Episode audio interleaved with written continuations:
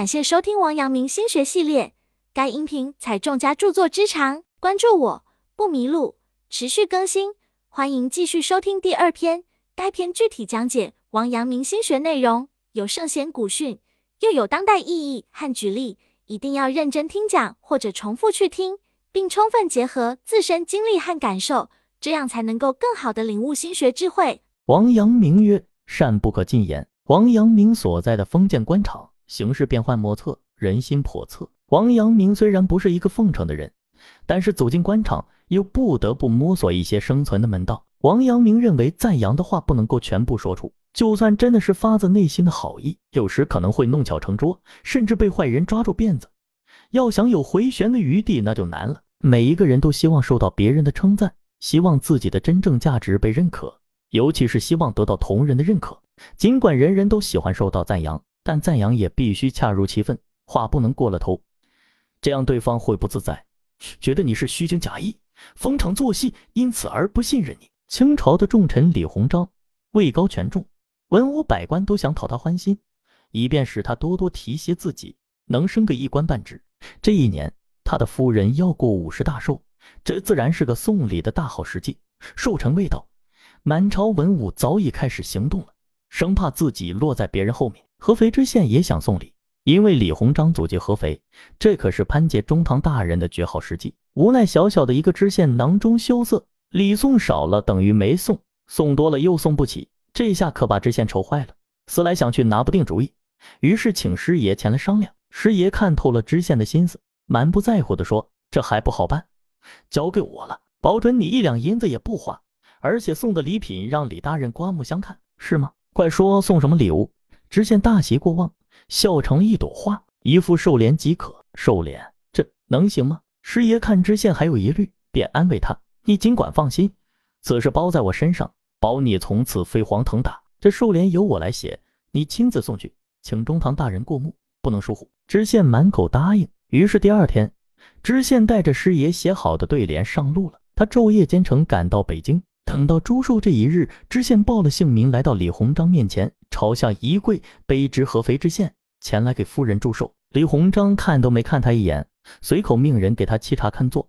因为来他这里的都是朝廷重臣，区区一个七品知县，李鸿章哪能看在眼里？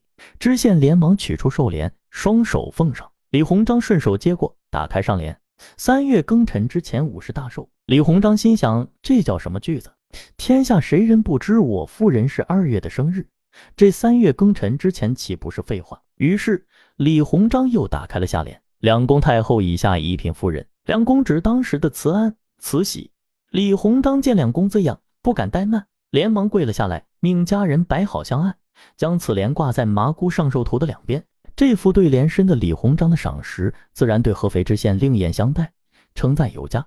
而这位知县也因此官运亨通了。一副对联既抬高了李鸿章夫人的地位，同时又做到了不偏不倚，没有盲目哄抬，自然深得被赞的人喜欢。好话说多多了，听话的人会觉得讲话的是虚伪不真实，不但没有达到讲话的目的，甚至还会为自己带来不必要的麻烦。据说有一个年轻人曾经给恩格斯写了一封热情洋溢的信，信中称赞恩格斯是一位无与伦比的革命导师，一位伟大的思想家。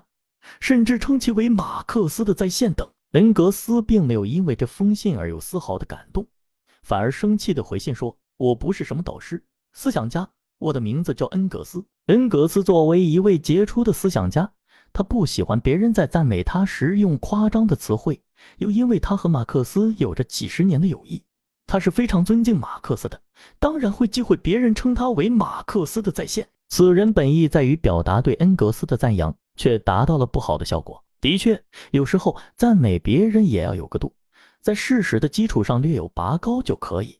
如果不顾实际情况，只是一味的表扬，别人不但不会感激，反而会心生厌烦。赞扬人的话不能过了头，过多了也不利于交谈。在谈话中频频夸对方好聪明、好有能力，对方频频表示客气，往往使谈话无法顺利进行。所以，我们平日就要把握赞美别人的度。点到为止，让别人心里高兴，也不会觉得你另有所图。王阳明曰：“凡今天下之论以我者，苟能取以为善，皆是砥砺切磋我也。则在我无非警惕修行尽德之地。王阳明的一封书信中曾经写道：“凡今天下之论以我者，苟能取以为善，皆是砥砺切磋我也。则在我无非警惕修生尽德之地。世事纷繁复杂，真真假假，当是非降临时，我们也不必害怕。人间最大的力量不是枪炮或者拳头，而是人。人最终能将流言在真理面前击碎。做人应该以恕己之心恕人，以责人之心责己。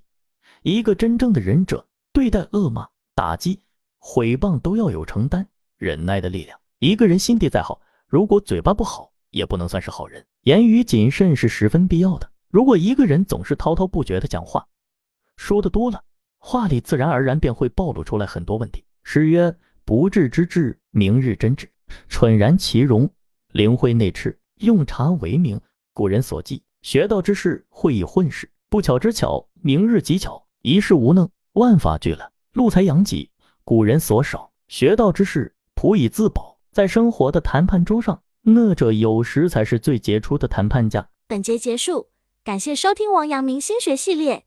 该音频采众家著作之长，关注我不迷路，持续更新，欢迎继续收听。